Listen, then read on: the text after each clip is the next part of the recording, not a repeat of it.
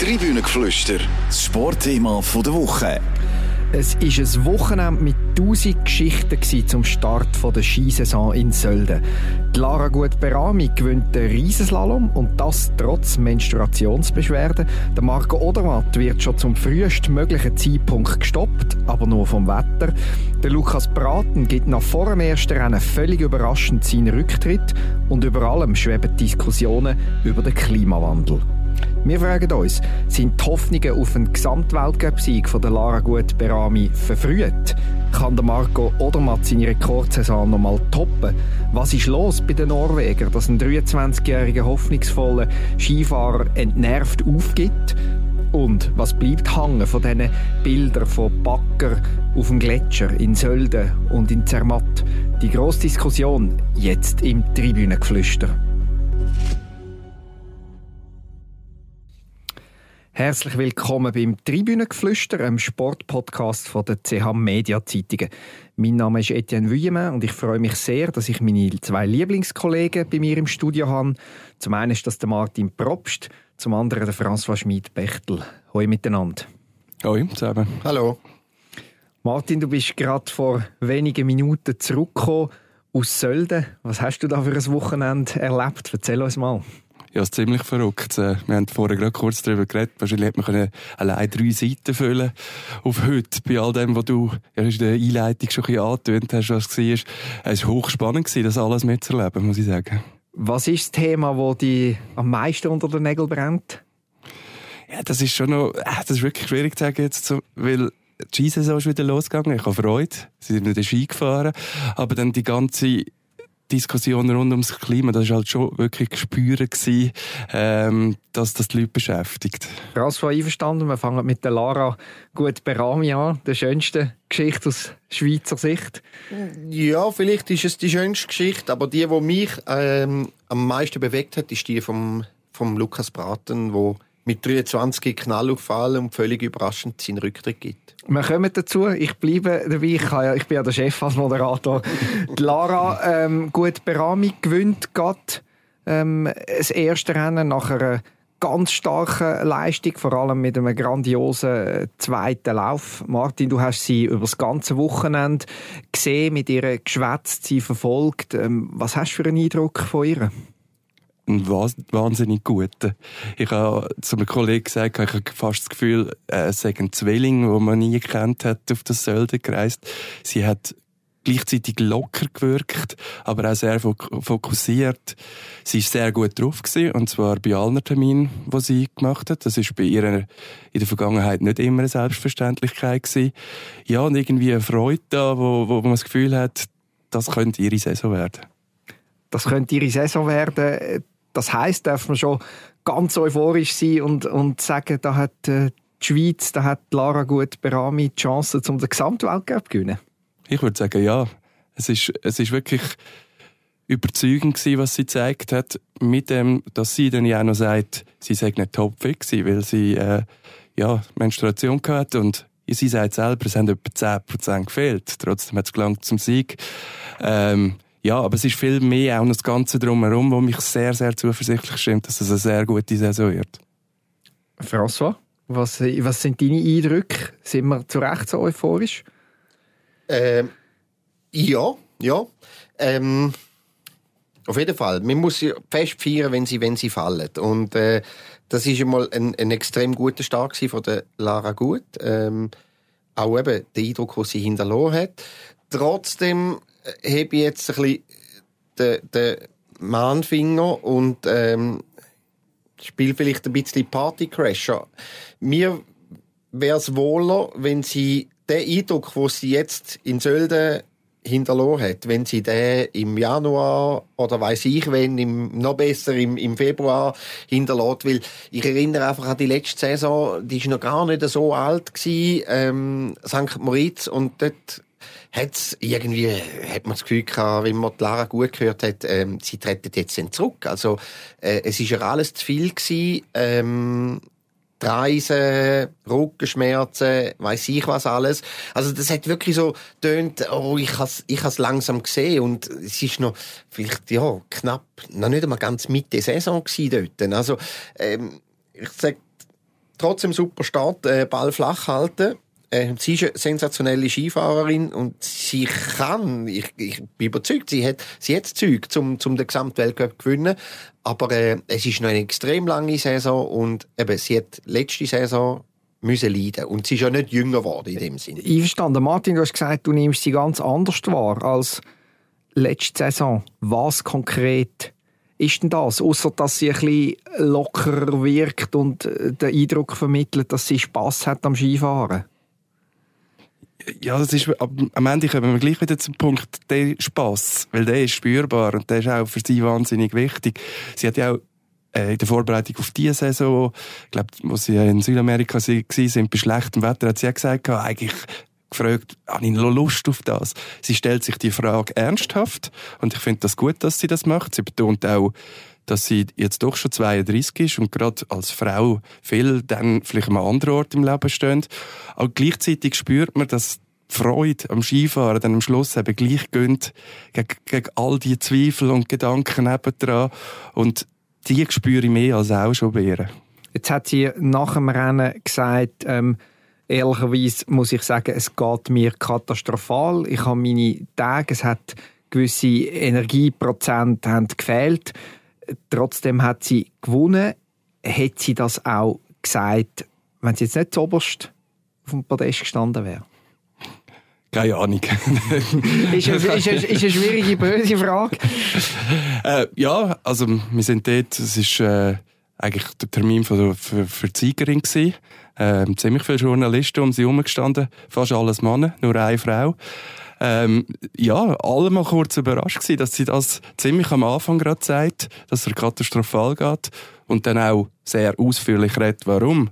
Und äh, ja, es war sehr spannend gewesen, zum Zuhören. Sie ist nicht die Erste, die das macht. Äh, Michaela Schifrin hat angefangen, im Skiweltcup über das Thema zu reden. Und trotzdem ist, äh, ja... Jetzt sind wir uns, glaube ich, einig, dass es äh, ein Thema ist, wo man nicht genug oft kann betonen kann, dass es soll Normalität werden, wenn... Äh, ja, wenn eine Spitzensportlerin äh, ihre Tage hat, dass man das soll können sagen und dass sich äh, ganz viele Mädchen ähm, Vorbilder wünschen, wie die Lara Gutberami oder eben Michaela Schifrin, wo da äh, darüber redet. Was glaubst du, François, was muss passieren, bis das Normalität wird? Oder ist es aus deiner Sicht schon Normalität? Nein, Normalität ist es nicht. Die Frage ist, muss es Normalität werden? Also, ich, ich glaube auch, die Fahrerinnen selber, die reden ja auch lieber über andere Sachen als über das. Ähm, aber wenn es darum geht, zum, wenn man gefragt wird, wie geht's da, und man hat die Beschwerde, dann soll man das ruhig dürfen, können sagen. Ähm, wenn's, wenn es einem nicht gut gelaufen ist und es ist vielleicht genau aus dem Grund nicht gut gelaufen, dann soll man und darf man das können sagen.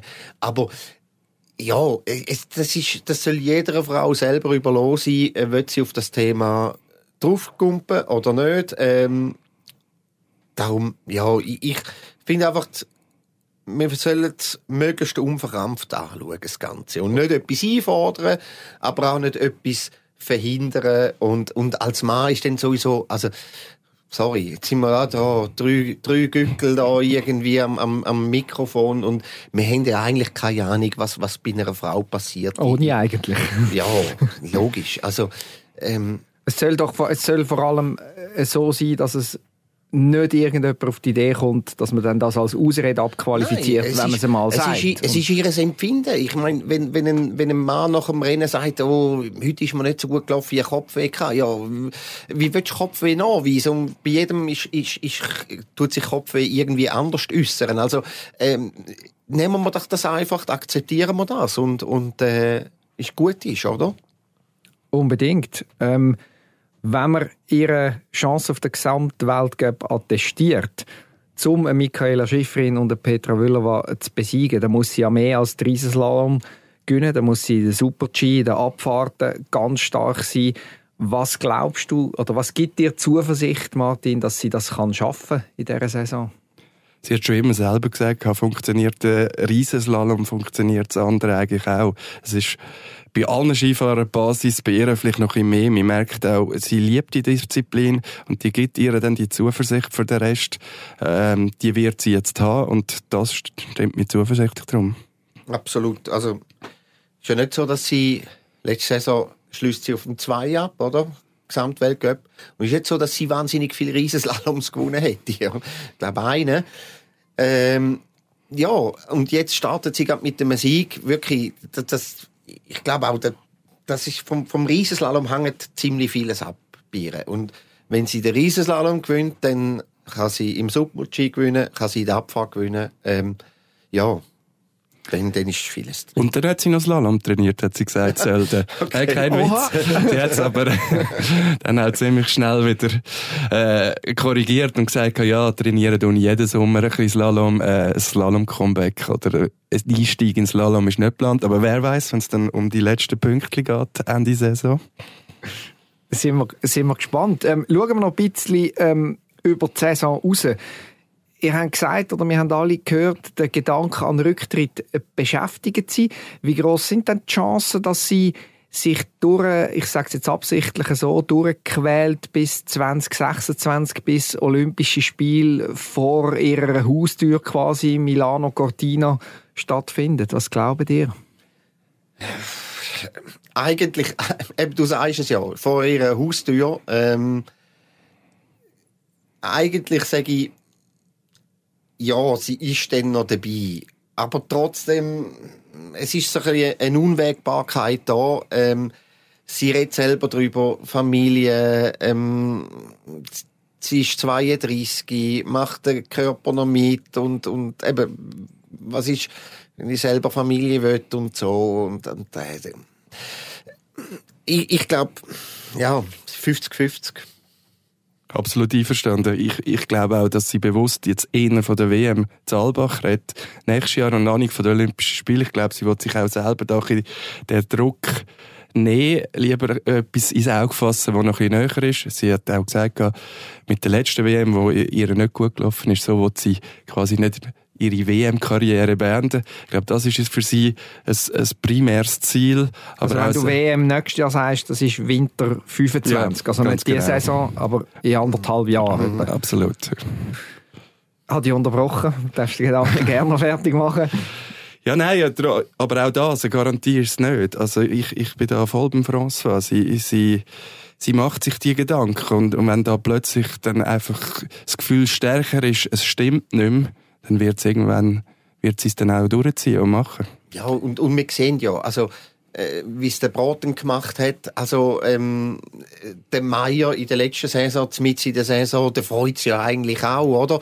Also, ähm, es ist, in einer Saison starten ist noch keine Garantie, dass, dass die Athletinnen und Athleten diese Saison auch zusammen fahren. Also, ähm, ich spüre da schon einen, einen selbstbewussteren Umgang von den Athletinnen und Athleten gegenüber der eigenen Karriere. Und und und ja, man, man, ist, man macht sich nicht so gern abhängig von einem Verband oder von Sponsoren und so weiter, sondern ähm, es geht immer mehr in Richtung Selbstbestimmung und ähm, ist eigentlich gut und richtig. Jetzt habe ich gerade den Einsatz für den wunderbaren Übergang verpasst. Das stimmt nicht mehr für den Lukas Braten. Für ihn stimmt es jetzt schon nicht mehr. Ähm, Freitagabend ist es wo er völlig überraschend für den gesamten Skizirkus, darf man glaube so sagen, seinen Rücktritt äh, bekannt gibt. Was ist da passiert? Also es ist ja wirklich speziell gewesen. Am, Donnerstag haben die Norweger noch ihre Vorsaison-Pressekonferenz gehabt. Er ist dort ganz normal dabei gewesen, hat für die Fotografen posiert, im, im Verbandsoutfit, hat erzählt, dass der Hang Zölden so eine Hassliebe ist und dass er darauf schnell sein Und dann am nächsten Tag ja, ich hat viele gedacht, ja, er hat jetzt vielleicht noch irgendetwas zu verkünden, privat oder weiß ich was, was ist los. Steht der an und sagt, I'm out bin aus, das war's.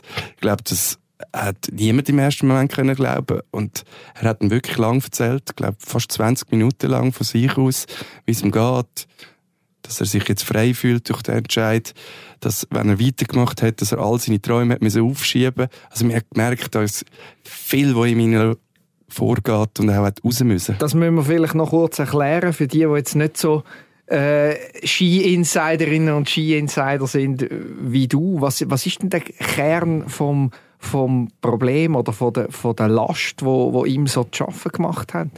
Also eben, wir haben es eingangs gesagt, er ist erst 23, also er ist eigentlich am Anfang von einer Karriere, nicht am Ende ich glaube, ihm ist es einfach zu viel geworden, der ganze Druck von außerhalb. Wir haben jetzt gerade über Vermarktung geredet vorher, gerade in Norwegen ist das ein Riesenthema. Der Verband verbietet dort ihren Athleten ziemlich viel. Also das individuelles Kopfsponsoring ist zum Beispiel verboten, was für einen Skifahrer eine wichtige Einnahmequelle ist. Da ist der Brat nicht der Erste, der sich mit dem Verband aufgerieben hat in dieser Diskussion. Henry Christoffersen, äh, auch der Kilde hat, hat schon zu dem gehabt. Und in Norwegen wird das eben nicht so gern gesehen. Dort ist immer Team first, so Teamgedanken. Und er ist dann fast ein bisschen zum Egoist ja, abgestempelt Ja, worden. genau. Und, und äh, ja, so die öffentliche Meinung ist innen gewesen, ist richtig, was der Verband macht. Und ich glaube, der Umgang hat irgendwie gemerkt, ja, wollte ich, wollte ich das wirklich noch, das Alt denkt, ich bin ein Double?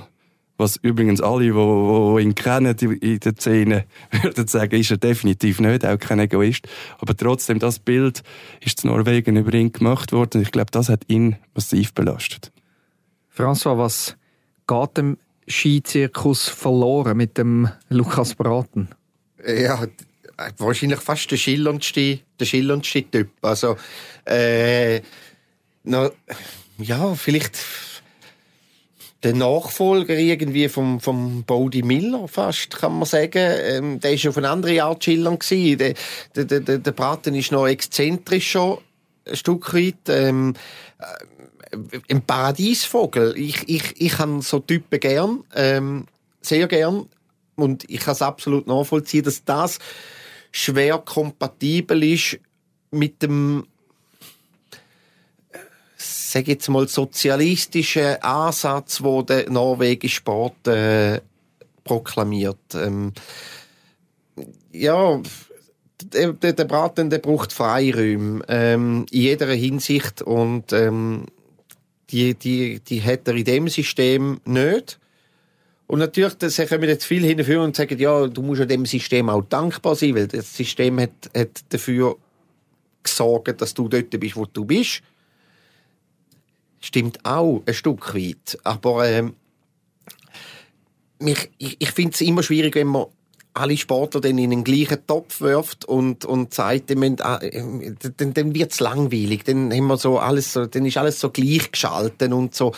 Und jetzt ist, ist die Konsequenz, dass man einen, einen extrem lässigen Farbtupfer verlieren auf der Skipiste, wobei verlieren ist Lass das immer noch offen, vielleicht kommt er ja wieder ist, zurück, aber nicht für Norwegen. Ich, ich hatte den Eindruck, gehabt, ähm, in der, in der ersten ja, im ersten Schock, wo alle hatten, haben sich alle sofort äh, daran festgeklammert, ja, er hat ja eine zweite Staatsbürgerschaft, vielleicht kommt er zurück und fährt für, für Brasilien bald im Weltcup, was natürlich eine riesige Geschichte wäre. Wie groß schätzt du die Chancen tatsächlich ein?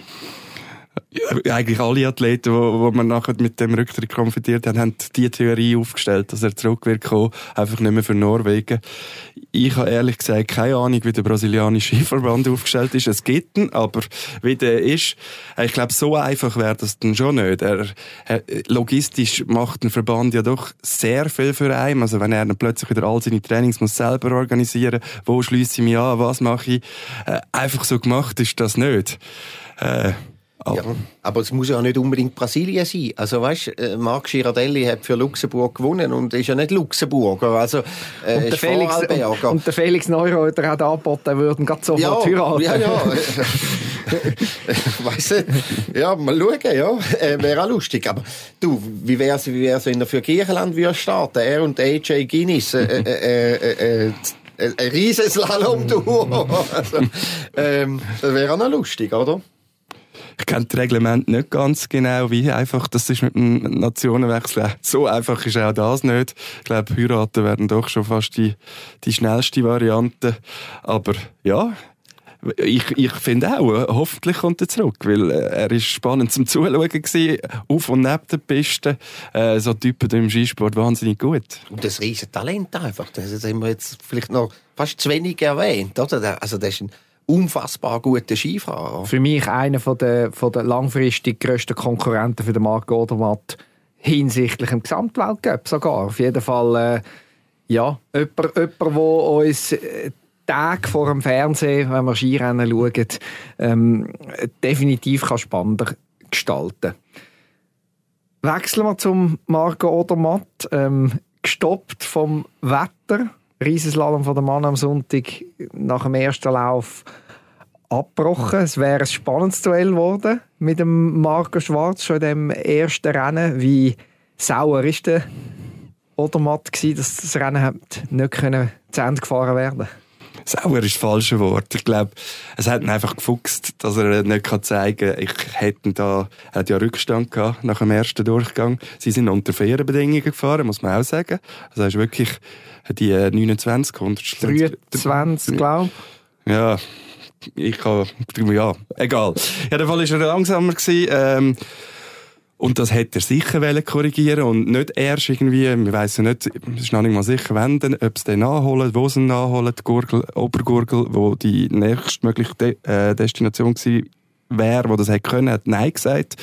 Äh, er muss jetzt lang warten, dass er zeigen kann, dass er eigentlich schon immer noch der Schnellste ist.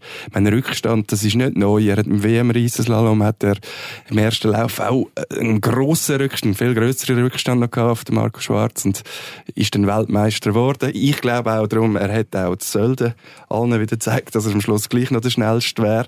Und das denke ich, das kützelt dann jetzt ein bisschen unter den Fingernägeln, das Warten, Aber, um das zu zeigen. Ja, jetzt kützelt es mich auch unter den Fingernägeln. Und zwar, jetzt können wir, jetzt können wir es total zuspitzen. Und eigentlich kann man sagen, Sölde hat gezeigt, dass der Gesamtweltcup ist schon entschieden. Wieso?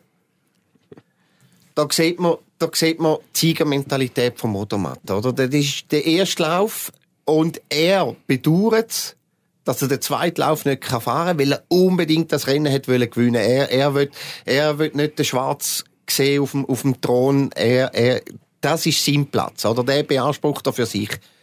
Der Schwarz wiederum ist nicht einmal unglücklich gewesen, dass der, der zweite Lauf nicht gefahren worden ist. Also, da sehe ich, da können wir jetzt raus interpretieren, ist eine steile These, gebe ich zu, aber da kann man ein bisschen raus interpretieren, vielleicht, oder, dass der Schwarz ein bisschen Angst gehabt hat vor der Niederlage. Also es, ist, es, kommt ihm gar nicht so ungelegen, zum zu sagen, ja, erst Lauf haben ihn geschlagen, aber dann vielleicht fast ein bisschen die Angst vor dem zweiten Lauf und, und gar nicht so unglücklich. Und der andere, der Odermann, der will es einfach unbedingt zeigen. Und, und das ist und vielleicht hat Marco Schwarz ja auch gesehen, dass der Odermatt Bremsklötze angehabt hat. Also auf dem letzten äh, Teil, auf dem flachen Teil, hat er ja sehr viel Zeit verloren. Zu wenig Fluor. Zu wenig Fluor.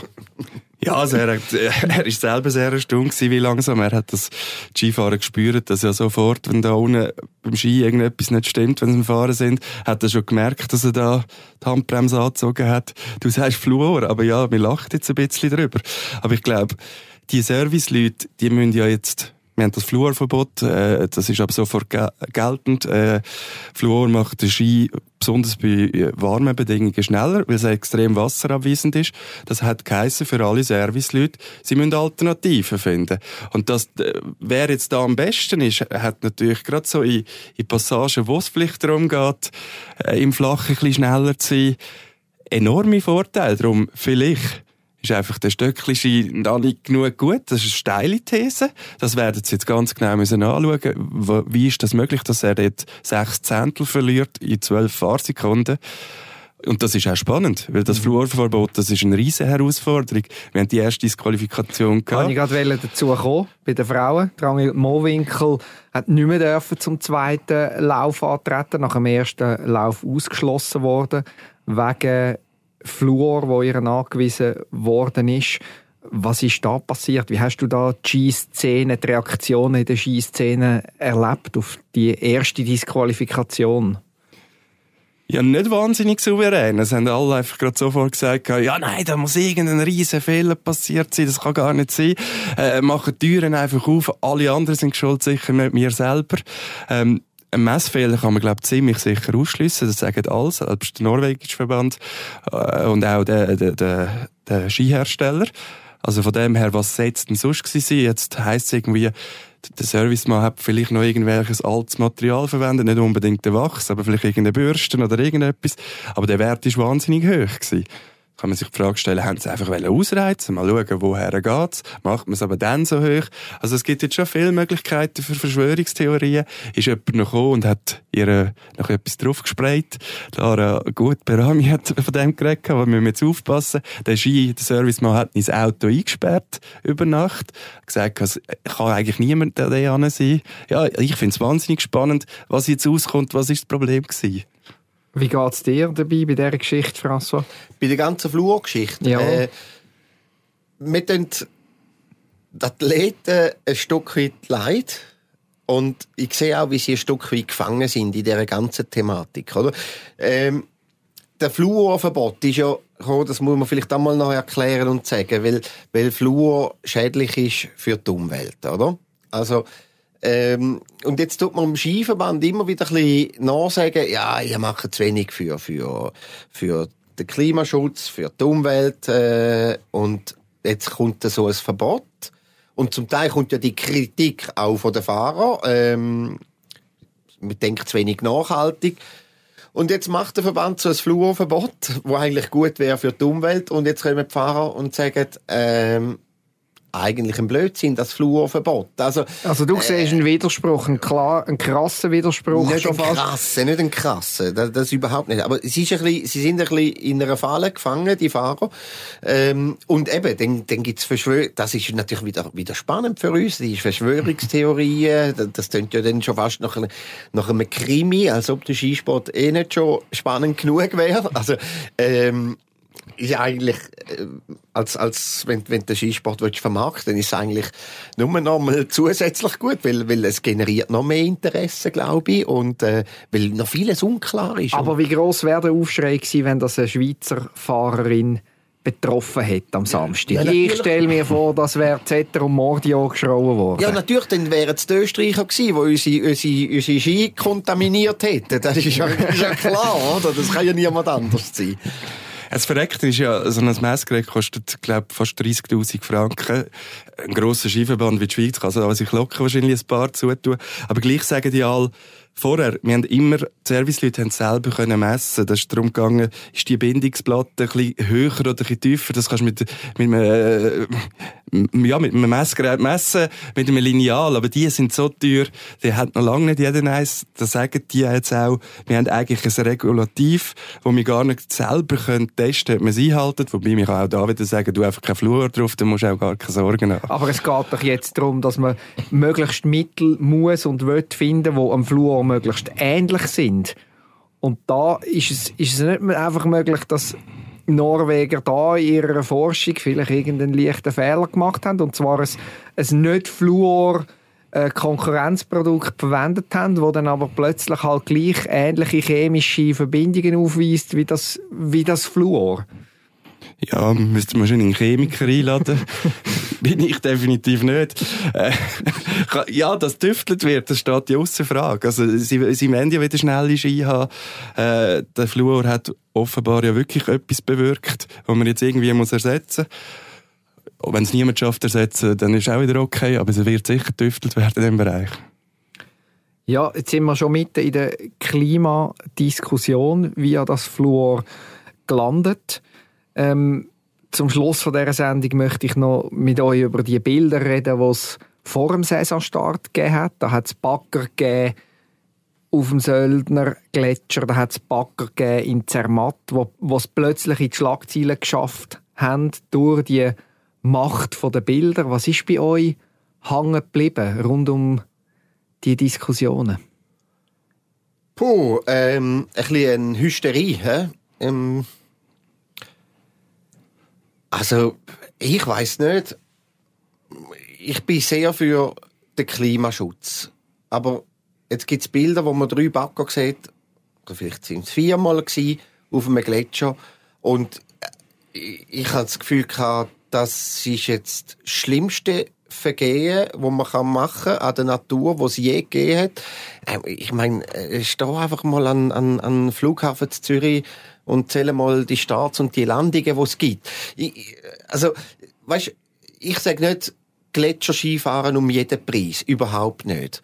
Aber ähm, ob jetzt das so, also die, die, die, natürlich die Gletscher haben ein bisschen, ja, die haben irgendeinen einen, einen unglaublichen Wert, ähm, eine unglaubliche Symbolkraft auch.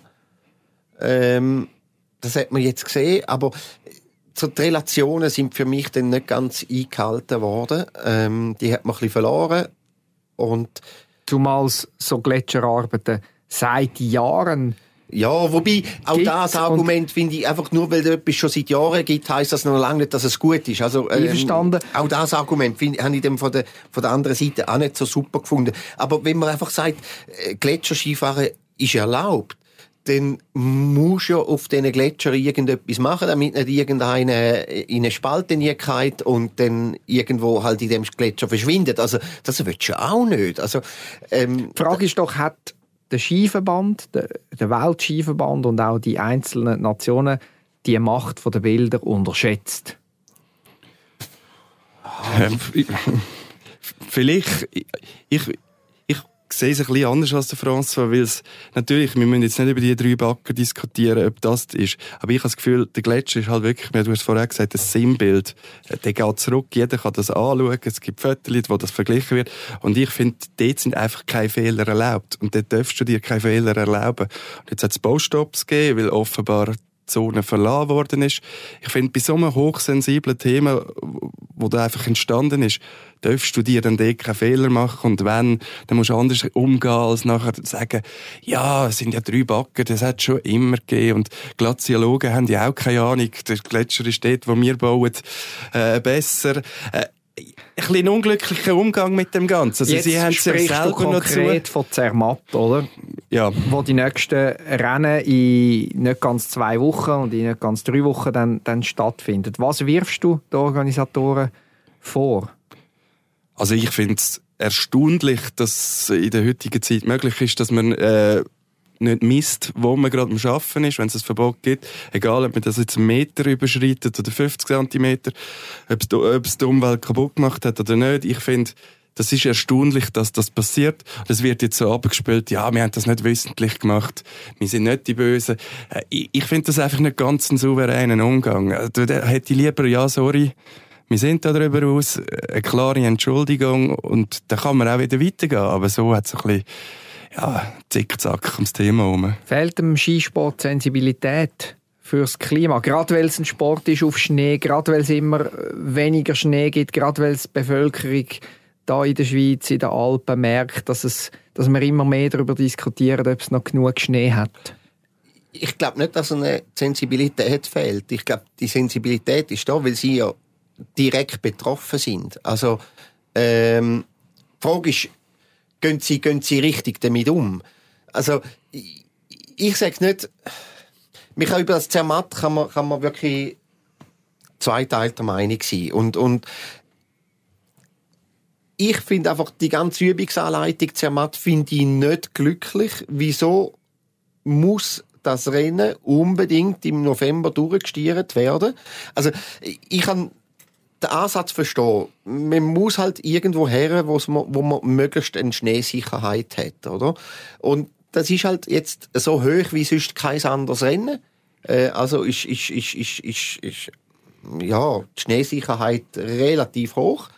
Ähm, und weil man unbedingt im November schon muss Weltcuprennen haben, dann tut man das halt, wenn man das Gefühl hat, dort ist möglichst sicher, tut man das halt am Anfang von der Saison, oder? Damit man da kann ankurbeln und machen und tun.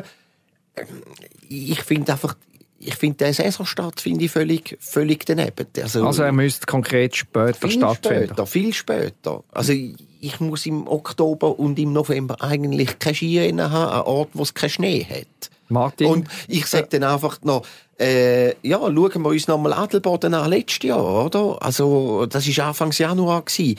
Und solche Bilder, ein, ein weisses, ein, ein weisses Band in den, in den braun-grünen Wiesen rein, ähm, ob denn das wirklich positive Werbung ist für die Destination, das sei mal dahingestellt. Also gehen mit dem Skisport dort an, wo Schnee hat, zu einer Zeit, wo es auch Schnee hat und dann müssen wir nicht noch gross über, über, über Backen auf Gletscher und, und äh, ein Meter zu weit und ein Meter zu wenig diskutieren. Martin, ist es dann so einfach? Kann man einfach sagen, ja, wir nehmen jetzt die Rennen, fangen später an, fangen ab 1. Dezember an und hinten raus fahren wir noch ein bisschen länger in April rein. Ist es so einfach oder kommt man nicht einfach auch dann ähm, irgendwie zum Schluss, dass es viel zu wenig Daten hat für die Rennen, die es gibt?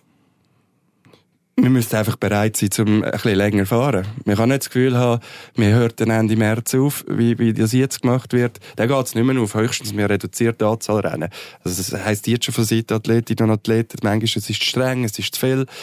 Da kann man sicher nicht einfach später anfangen und gleichzeitig auf, aufhören. Äh, die letzten Winter haben aber oft gezeigt, es wäre wär im April gut noch möglich zum Skifahren und sicher auch noch Rennen fahren. Äh, der Skiverband sagt immer, dann interessiert niemand mehr den Skisport. Aber ja, da, da kann man ja ein bisschen selbstbewusster sein. Also sie sagen dann, ja, da fängt die Formel 1-Saison wieder an und weiß ich was. Ja, aber äh, ja, dann sollen sie doch zuversichtlich sein, dass der Odermatt auch dann begeistert. Warum sollte er im April nicht begeistern? Ja. Aber natürlich, es, äh, es gibt viele Verschiebungen. Ich nehme an, Wenger Kitzbühel sagen gleich, wir würden gerne im Januar bleiben. Und dann gibt es dann so die, die dürfen gesetzt sind und die anderen schiebt man alle umeinander, die anderen Weltgeburt. Ja, herausfordernd wäre es, aber ich finde, wir müssen es unbedingt angehen. Und noch etwas, du hast vorher gefragt, ob sie ob sie sich ein bisschen unterschätzen oder ein bisschen abspielen und selber gar nicht, zu wenig sensibel darauf reagieren. Und zwar absolut. Also mit dem Rainer Salzgeber, das ist der Renndirektor von HED, von der grössten Skifirma, hat Zölde als allererstes gesagt, er sei froh, dass wir jetzt wieder über den Skisport reden und nicht mehr über Belanglosigkeiten. Und Belanglosigkeiten das ist, wie... das ist halt einfach dumm, oder? Aber ja. wegen dem würde ich nicht sagen, würde ich einfach nicht den ganzen Skisport oder die ganze Szene einfach in einen Topf rühren, oder? Also natürlich auch der Präsident Elias hat sich bis jetzt noch nicht als, als grosser äh, Klimafreund irgendwie geoutet. Aber ich glaube schon, da gibt da jetzt ein paar Leute, und wir haben ja schon ein paar getroffen, äh, Martin, äh, wo, wo, wo sehr stark sensibilisiert sind auf das Thema. Jetzt wäre ja um ein Haar wäre es der letzten Generation gelungen, sich auf die Straße für auf den Gletscher auf Sölden zu kleben und, und da den Rennstart am am Sonntag zu verhindern? Was hat dazu geführt, dass ähm, die Organisatoren doch noch haben können, rechtzeitig starten also sie sind äh, am Sonntagmorgen effektiv auf der Straße. Der Verkehr ist kurz gestoppt worden. Vielleicht noch kurz in Sölden. Der, der Gletscher ist äh, weit oberhalb vom Dorf. Es sind fast 13 Kilometer, was darauf geht. Äh, da ist fast eine Autobahn drauf. Also, das ist eine breite Straße. Äh, da rasen die Autos auf. Also, es ist, es ist wirklich eigentlich der perfekte Ort, für so einen Protest zu machen. So, haben sie gemacht, äh, ist relativ schnell aufgelöst gewesen durch die Polizei. Und ich glaube, da sind viele erstaunt gewesen, dass das ist. Ich glaube, dass äh, der Skisport in Österreich so heilig ist, dass die, die es gemacht haben, schon gemerkt haben, wir setzen zwar ein kurzes Zeichen, aber wenn wir das wirklich durchziehen und das Sölderrennen groundet, das ist dann doch für unsere Bewegung noch ein bisschen schädlicher als alle anderen, die auf der Straße werden, die auch hässig und so weiter. Ich glaube, sie, sie haben sich bewusst dann zurückgezogen. Ja, mit diesen Wort wären wir schon am Ende von dieser Sendung. Ich bedanke mich ganz herzlich bei euch da draußen fürs Zuhören und selbstverständlich auch bei meinen Gästen fürs Vorbeikommen. Danke Martin, danke François. Danke. Gerne. Wenn euch Tribünengeflüster gefallen hat, dann dürft ihr das sehr gerne beim Podcast-Anbieter von eurer Wahl abonnieren. Wir freuen uns, wenn ihr auch nächste Woche wieder zulässt. Bis dahin wünschen wir eine gute Woche und liebe Grüße. Tribünengeflüster, das Sportthema der Woche.